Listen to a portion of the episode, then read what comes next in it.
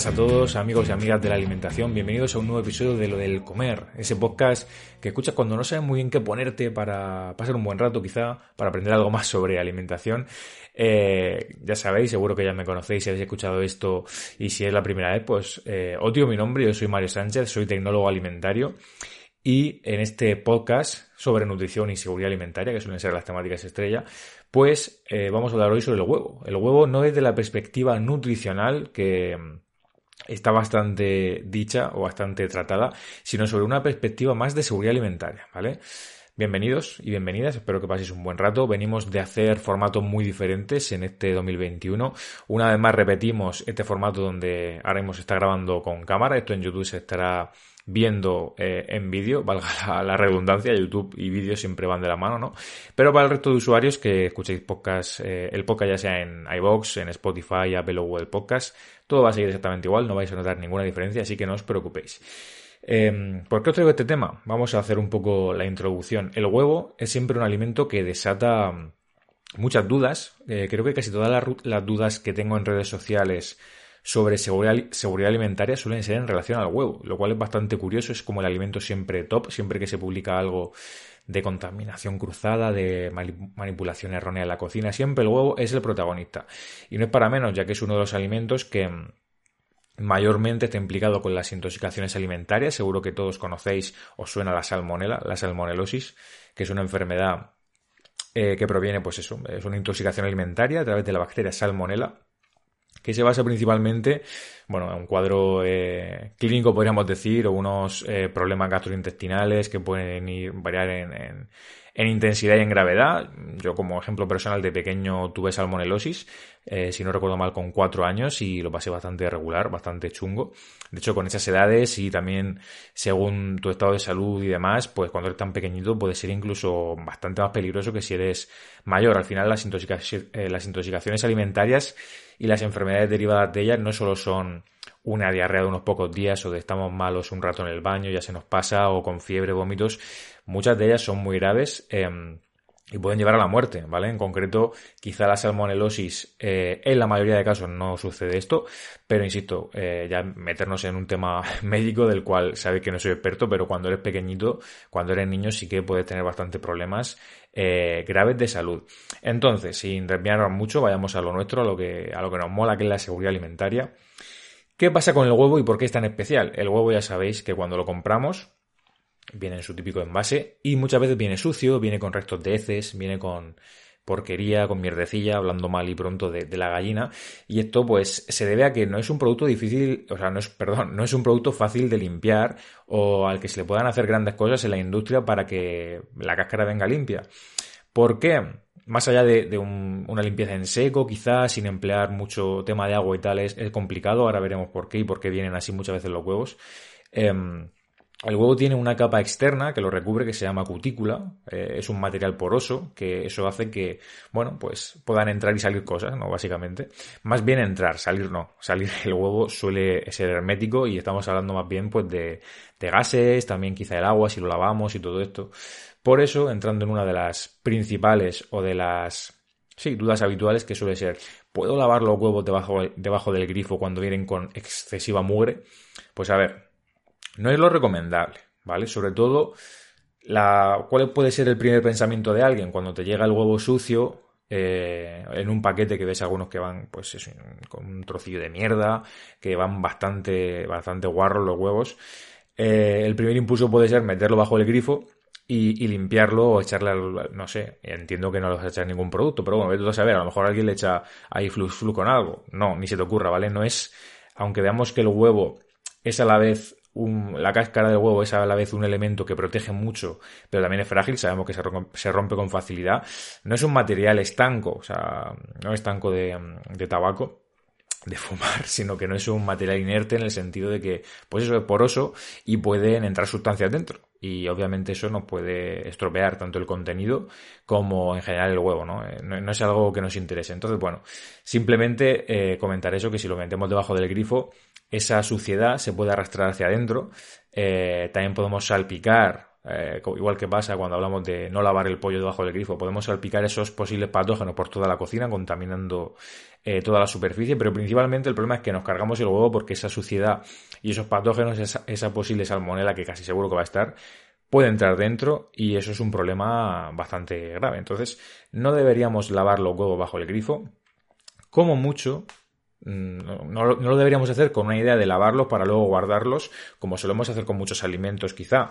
La idea debería ser más bien guardarlos tal cual estén. Si están muy sucios, a lo mejor podemos usar un paño seco mm, o algo. Tiene que ser una limpieza en seco, que no implique eh, agua, ¿vale?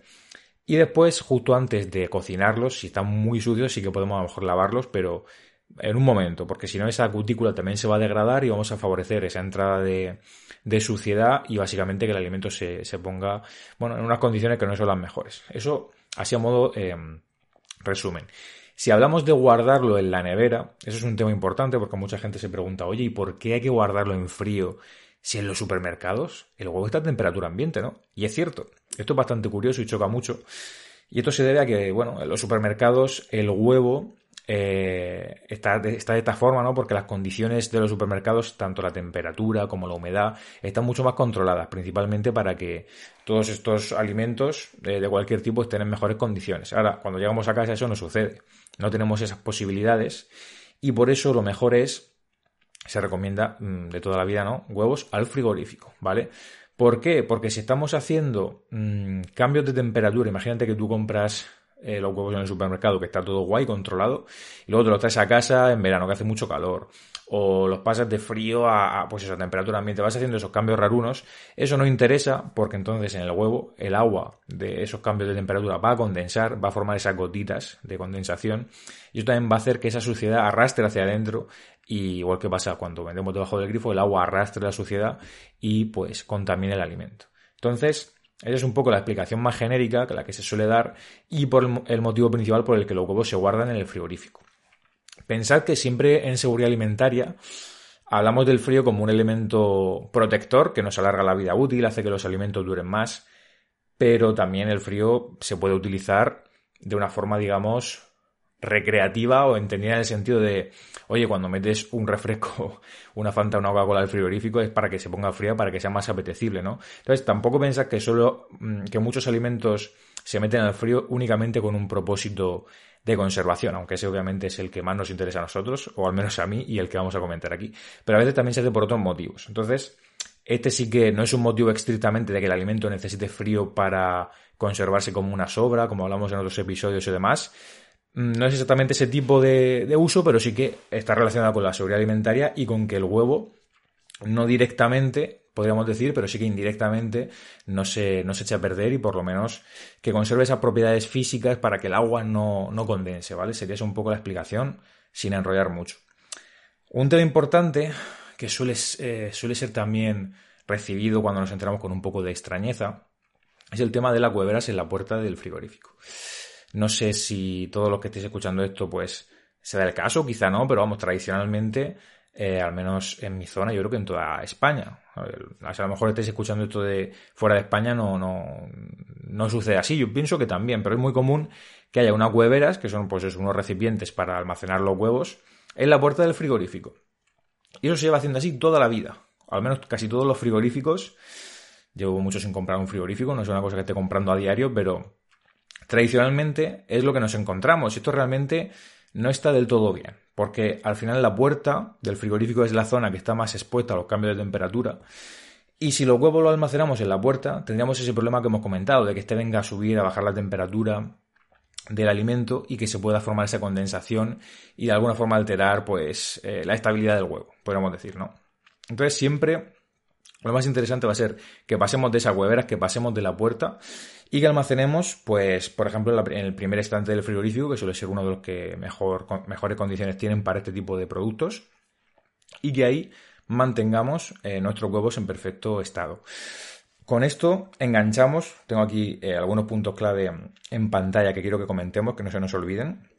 Más o menos, sabe que todo esto suele ser lo que grabo siempre improvisado, eh, pero sí que pues, me gusta tener unas pequeñas preguntas o un guion para, para seguir, ¿no? Entonces, bueno, Simplemente. En relación a eso tenemos el envase del huevo. de donde almacenamos los huevos, que suele ser un cartón quizá, envuelto en plástico. Es cierto que el cartón no es el material que mejor se lleva con el frío. Entonces, ¿sería recomendable sacarlo de ahí? Puede ser que sí. Ahora, depende de dónde lo vayas a poner. Este es un tema que a mí me genera siempre muchas dudas, porque si encontramos un envase, por ejemplo, de plástico, que es un buen material en general para estas cuestiones, y la otra opción de sacarlo del cartón no va a ser, como decíamos, ponerlo en la puerta, entonces sí que puede estar guay. Si no, habría que sacarlo. Mm, yo diría que no es 100% obligatorio. En general, eh, los huevos llevan un, suele llevar un buen envase, pero si tenemos la posibilidad de sustituirlo, no les vendrá mal, ¿vale? De todas formas, ahí yo soy un poco más permisivo, no es una de las principales cosas que me, que me preocupan. Eh, vamos a enlazar con la que sí me preocupa bastante, que es ya a la hora de manipular, cuando cascamos el huevo, es decir, rompemos la cáscara para cocinarlo. Eh, no estamos hablando, por ejemplo, de huevos cocidos, que directamente se introduce el huevo eh, pues en, el agua caliente y todo eso. Hablamos, por ejemplo, de un huevo frito. Ejemplo práctico que yo creo que todos tenemos en mente. El huevo ha de ser cascado, aunque hay gente muy pro que hace así con una mano, hace así, lo, abre, no sé qué, y, se flipa mucho, pero en general casi todos los mortales tenemos que cascar el huevo en alguna superficie, hacer una pequeña rotura para luego poder abrir. Em, y que salga todo en buenas condiciones. Entonces, aquí solemos cagarla bastante, perdóname la expresión, solemos equivocarnos mucho porque hay varias alternativas, eh, no sé cuál me da más miedo. Una es cascarlo en el plato, en el borde del plato donde luego vas a echar el huevo. Yo creo que eso es lo peor que se puede hacer. Porque si tú tienes un huevo, que insistimos, la cáscara estará sucia y aunque tú la, le eches agua antes, que hemos comentado que se puede lavar un poquito antes, aunque lo limpies en seco, eso no desinfecta, es decir, eso quita solo la suciedad superficial que podemos ver o la gran parte de porquería, pero aún así si hay patógenos están ahí, tú no te estás cargando los bichos eh, con agua ni, con una servilleta, eso creo que, lo tenemos claro, ¿no? Pero es importante puntualizarlo. Cuando tú cascas ese huevo que mm, puede estar contaminado con una gran probabilidad por salmonela, por ejemplo, entre otros patógenos, tú cascas ese huevo y ese patógeno o esos patógenos van a pasar a esa superficie por contacto. Es decir, que si tú cascas el huevo sucio en el borde del plato donde luego vas a comerte el huevo, estás ahí llevándote los patógenos. Imagínate que al echar el huevo ahí, pues pasa justo por ese mismo borde, o que lo rozas con la mano o con el tenedor, luego tú lo llevas a la boca, pues ya la has liado parda. Vale, entonces ese es un poco el motivo por el que parecen tonterías, quizá para la gente que no está todo el día pensando en seguridad alimentaria y todo esto. Pero esos detalles importantes que pasan a nuestra simple vista, porque básicamente los microorganismos y los patógenos no los vemos. Si los viéramos, madre mía, yo sería, yo sería muy feliz porque no se cometerían casi todos los disparates que cometemos en cocina. Recordemos que la mayor eh, el sitio de, donde, mayor es, donde mayor es la tasa de intoxicaciones alimentarias en todo el mundo suelen ser los hogares, no son los restaurantes porque he comido en mal estado, no, no, es en tu casa donde, no es la tuya en concreto, eh, querido espectador o eh, escuchante, sino en las casas de todos es donde se suelen cometer, donde tienen lugar las intoxicaciones alimentarias mayormente. Eso es así. Entonces, bueno, eh, es un hecho importante. Luego hay otra gente que es otra, vertiente ya quizá más atrevida, más alocada, que lo casca en el borde de la sartén. Que ahí, si nos ponemos estrictos, no sería tan grave o tan preocupante como cascarlo en en el mismo plato limpio donde luego te vas a comer el huevo pero aún así no se termina de ver. yo no lo termino de ver porque en ese borde a lo mejor no se alcanza la suficiente temperatura para cargarte a la, salmonela. Siempre este tipo de patógenos, los rangos de temperatura para matarlos, entre unos 65 75 grados, más o menos. Puede variar según el patógeno, pero estaría por ahí. 60, 60, 75, por ejemplo. Em, entonces, claro, cuando el huevo está cuajado, eh, ya se ha superado de sobra la temperatura, mm, digamos, que, se carga a la salmonela. Entonces, por eso también hacemos mucho hincapié siempre con que el huevo esté bien cuajado y que si nos tomamos la yema, hablando de la yema, si nos tomamos la yema del huevo líquida, ahí podemos correr un poquito más de riesgo. Eh, sobre todo si hablamos de huevos frescos, porque no se ha alcanzado la suficiente temperatura para asegurar esa inocuidad o que nos hayamos cargado a la salmonela. Entonces, si hacemos eso en la sartén, pues ya sin hablar de la yema, puede ser que esa temperatura de seguridad no haya llegado al borde de la sartén, porque normalmente pues, se queda en el, centro donde tú vas a cocinar el alimento. Entonces también sería un riesgo a todas luces innecesario. Para ser estrictos y rigurosos, ¿qué deberíamos hacer? Es un ejemplo que he puesto varias veces. Em, cogemos una servilleta, la ponemos en la encimera o eh, al lado en el pollete, encimera, ya cada uno, no sé, según la zona se llama de una forma, pero bueno, al lado de la sartén una servilleta, la extiendes y tú ahí coges el huevo, los dos huevos, lo cascas, es decir, el contacto ya lo haces sobre la servilleta y no sobre tu impoluta encimera de cocina, que eso debería ser sagrado, eso tiene que ser, vamos, propiedad, eh, patrimonio de la humanidad, eso tiene que ser intocable. Cascas ahí el huevo, lo echas a la sartén y ¿ahora qué pasa? Ahora ya lo hemos liado. Porque claro, el huevo si tengo el aceite caliente, el huevo se hace rápido, se me va a quemar. Eh, ay, que lo he dejado el aceite muy fuerte, ahora tengo que empezar a tocar. No, no puedes tocar nada. No, no es que no puedas, no debes tocar. Ahora, después de haber tocado el huevo, ponerte ahí a tocarlo todo, a manipularlo todo en la cocina. No, eso es un error gravísimo también. Porque tus manos, al igual que ha pasado antes con ese borde de plato de sartén, pasan a estar contaminadas. O, o presuntamente, vamos a decirlo como cuando hablamos de gente que ha cometido delitos, presuntamente, ¿no? Pues presuntamente contaminadas van a estar tus manos. Esto yo creo que a mí es que me da miedo solo de pensarlo.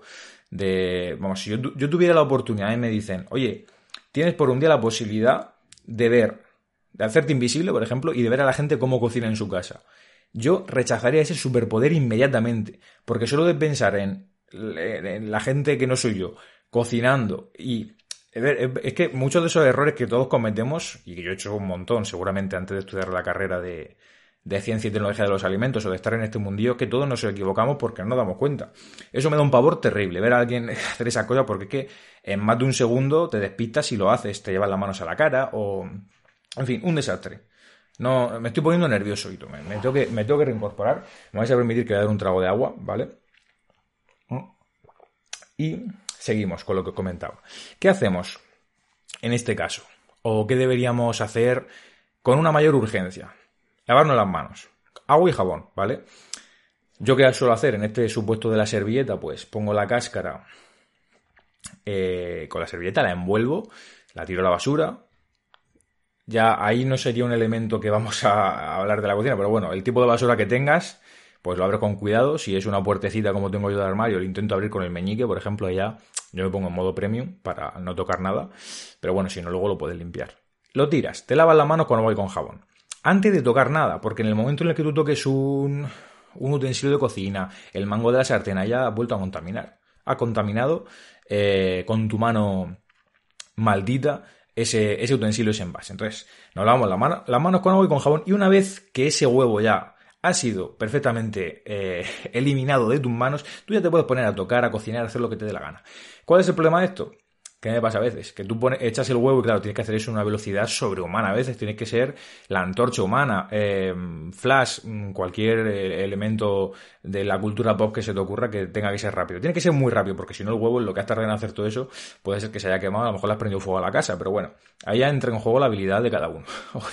o, de, oye, no pongas el fuego caliente al principio y demás. Esto que lo hemos demorado mucho en el tiempo, lo hemos prolongado, pues se puede explicar de forma mucho más sencilla, más rápida. Pero básicamente ese es uno de los principales errores que se cometen. Eh, manipulación, manipulación de manos, tocar con las manos cuando no debemos, no tener un buen orden de alimentos crudos, cocinados. Eh, y el huevo suele ser uno de los, eh, podríamos decir, uno de los protagonistas de este tipo de, de errores, si no el que más es uno de los alimentos que más eh, que está implicado en más intoxicaciones alimentarias junto al pollo, por ejemplo. Son alimentos de origen animal que, insisto, de forma natural tienen estos patógenos. No significa que el huevo venga malo del supermercado, no, no, es que el huevo sale del culo de la gallina, concretamente se llama cloaca, no es el culo, que es el, pues eso, el, no me voy a poner yo en, términos veterinarios porque alguno si me está escuchando quizá se lleva las manos a la cabeza, pero la cloaca que es, pues eso, la, eh, la, la cavidad de donde sale el huevo de la gallina, eh, viene ya contaminado porque dentro de la gallina, eh, eh, la mayoría de casos, hay salmonela y eso está estudiado a lo, largo de los años. Al igual que también está estudiada, que bien hilo, por cierto, eh, la siguiente cuestión, que es el tema de la fecha de caducidad o consumo preferente. ¿Vale? Cuando tenemos una duda, mm, quizá podemos hacer... Tengo algunos materiales en, en YouTube, hay un vídeo por si queréis echar un vistazo, que explica las diferencias entre seguridad, eh, perdón, las diferencias entre los conceptos de fecha de caducidad y fecha de consumo preferente que se utilizan aquí en España, cuándo se utiliza cada uno y, qué es y qué no es. Quizá también podremos hacer un episodio del podcast exclusivo para eso, para explicarlo un poquito por encima. Pero básicamente, eh, cuando tenemos una duda sobre qué es eh, un alimento que hemos comprado, aguanta más tiempo, menos es caducidad, consumo preferente, ¿qué es lo que hacemos? leemos la etiqueta, no tiene más. En la etiqueta está toda la, toda la información necesaria y ahí leemos si pone consumir preferentemente antes de o directamente nos pone una fecha de caducidad que tiene su día, su mes y su año, ¿vale? Entonces, ¿qué pasa? Que el huevo es un caso especial de alimento en el que, ojo, tiene fecha de consumo preferente, según pone serigrafiado eh, en el envase, en cada huevo unitario, suelo ponerlo en cada huevo unitario, consum.pref. y pone día, mes y año.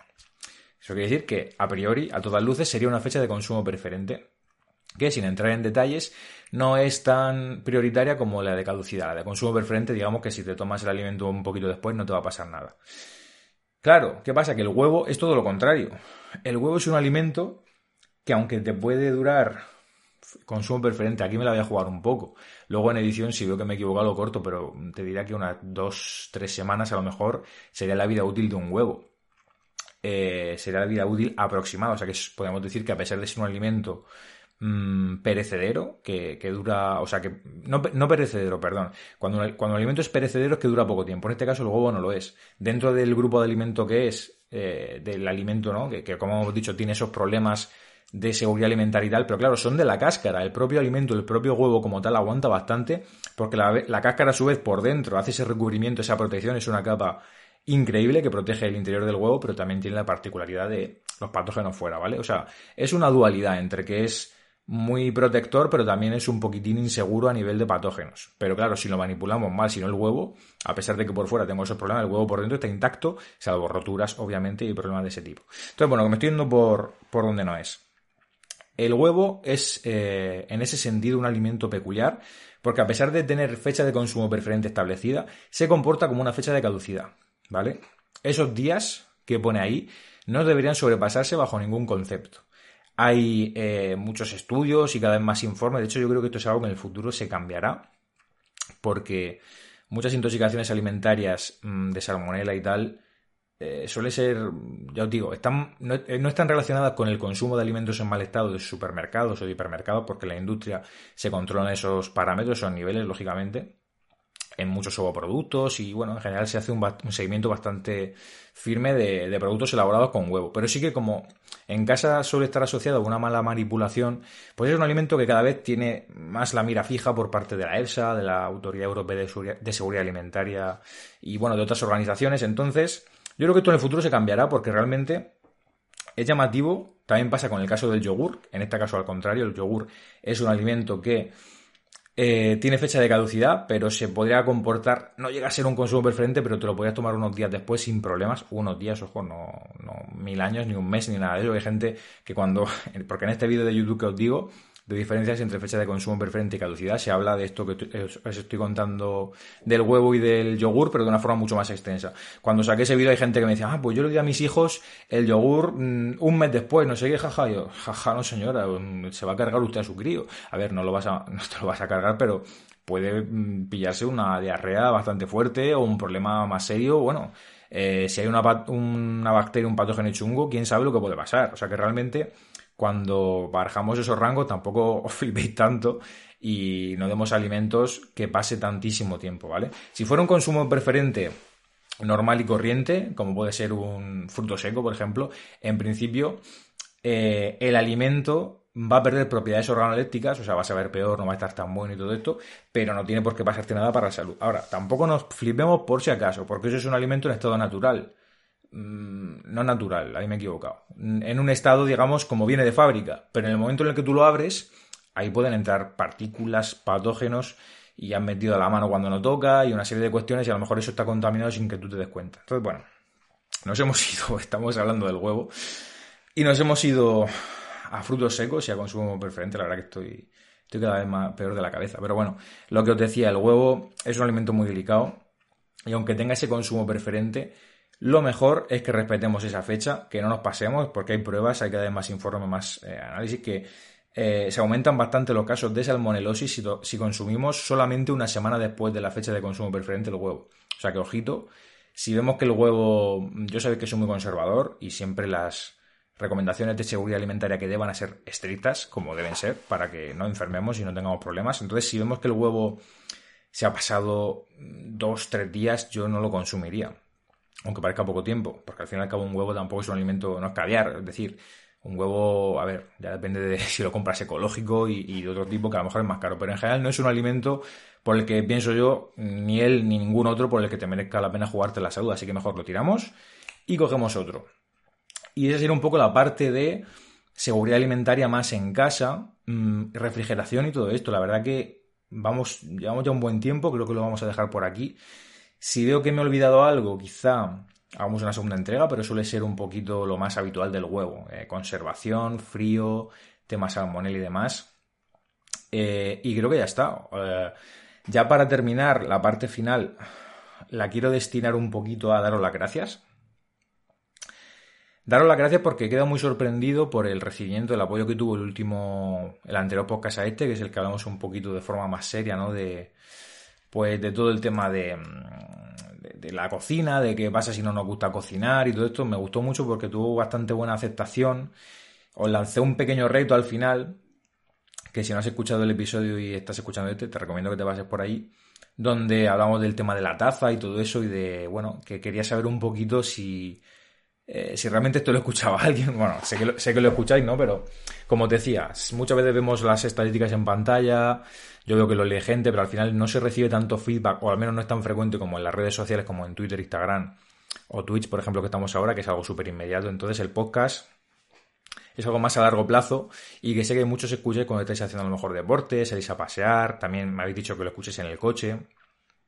Y me hace mucha ilusión porque me he dado cuenta de una cosa, que quizá yo estaba equivocado, es decir, estaba equivocado todo este tiempo, no sé tampoco si todo este tiempo, pero mi mentalidad ha cambiado un poco porque es verdad que yo siempre he considerado mi actividad en Internet, en redes sociales, todo lo que hago como un uno, como un todo, tanto lo que hago en Twitter, en Instagram, en LinkedIn, aunque yo publique a veces cosas diferentes o un poquito más adaptadas a la red social o al formato, mm, incluimos ahí el podcast también en mi mente siempre ha sido todo como un uno y el que y si yo publico un contenido en un sitio ya lo va a ver todo el mundo de otro sitio de otra red social. Y eso no tiene por qué funcionar así. De hecho muchas veces tengo no miedo no estoy asustado no, no me despierto entre terribles sufrimientos por la noche pero sí que a veces está la inquietud esa de hoy no quiero repetir contenido por ejemplo esto que hemos hecho hoy de los huevos si queréis más información tenéis un montón de artículos durante varios años que, que tanto tanto que he escrito en el, en el blog como de colaboraciones con medios, incluso el año pasado, sí, fue el año pasado porque fue hace ya unos meses, hubo también un problema con una retirada de unos lotes de huevos en el País Vasco, en Eroski, también hay una aparición en televisión, en, la televisión vasca, en la ETV, hablando de eso. Como el huevo es un, eh, es un, sí, es un tema, también llega a ser un tema de lo global, que ese es un alimento que genera tantos temas. Hay muchísimos contenidos en el blog sobre ello, también os he hablado de un vídeo de YouTube durante el podcast, en fin. Es un tema muy recurrente y por eso mismo mm, muchas veces me da, pues tengo duda de, oye, voy a volver a hablar de esto otra vez, voy a volver a comentarlo, pero es a lo que iba. Muchas personas de las que me habéis hablado, me habéis dado ese feedback por privado de Twitter, también de Instagram, soy personas que no conocía, o al menos perfiles o nicks o nombres que no me sonaban. Lo cual me, ha llevado a replantearme ese tema porque seguramente si estás escuchando este podcast, eh, puede ser que no me sigas en ninguna red social o que me sigas y quizá no ves todo el contenido que subo, lo cual Mm, como te decía, me ha hecho replantearme ciertas cosas y voy a intentar a partir de ahora contemplar cada espacio de divulgación de una forma diferente y aunque se repitan algunas cosas, hacerlo cada una, pues intentar hacerlo de una forma única. Ahora ya sabéis que aparte del podcast, ¿veis? Por ejemplo, esa frase de ahora ya sabéis, pues no tenéis por qué saberlo. Yo voy, yo voy a decirlo todo desde cero como si todo fuera nuevo y ya está. Lo único que yo en mi mente parece que me siento más, me siento mejor si lo integro todo porque quizá es como un todo, pero bueno, esta reflexión final la verdad que sobraba totalmente, porque estoy aquí delirando un poco, contando mi intimidad, pero bueno, como me ha gustado y, creo que ha molado, os voy a repetir otra vez el reto porque os comenté que si me mandabais creo que era una berenjena, un corazón y un plato, eh, un emoji un plato con un tenedor y un cuchillo, que casi todo el mundo lo ha cumplido a la perfección, que de eso me llegaron mensajes y yo, por un, segundo pienso esto, ¿por qué me envía la gente esto? Y luego me acordé, ah, no, que es que lo dije en el podcast, tal, no sé qué, no sé cuánto. Os dije que si hacéis eso, para ver un poco ese feedback, y vamos a sortear una taza entre todas las personas que lo hicieron. Y tengo aquí esto delante, creo que sois unos 5 o 6 de momento, que parece un poquito para toda la gente que lo escucha. Seguramente mucha más gente lo haya escuchado hasta el final, quiero pensar, eh, ese podcast Y seguramente sí, solo que a lo mejor o no habéis querido hacerlo y tal, pero vamos, que no pasa nada. Erais... De hecho, mira, tengo aquí la nota eh, apuntada que pone... Oyentes del podcast que me mandan su feedback en formato de MD para sorteo taza. Habéis sido de momento seis personas, lo cual es bastante más de lo que me esperaba. No me acordaba y lo dije en el momento improvisado. Y lo mantenemos. Si me enviáis un. estáis escuchando esto, quiere decir que os habéis quedado hasta el final del podcast. Eso significa que habéis consumido todo el contenido y que yo no estoy aquí hablando ante una cámara y un micro solo, lo cual es de agradecer.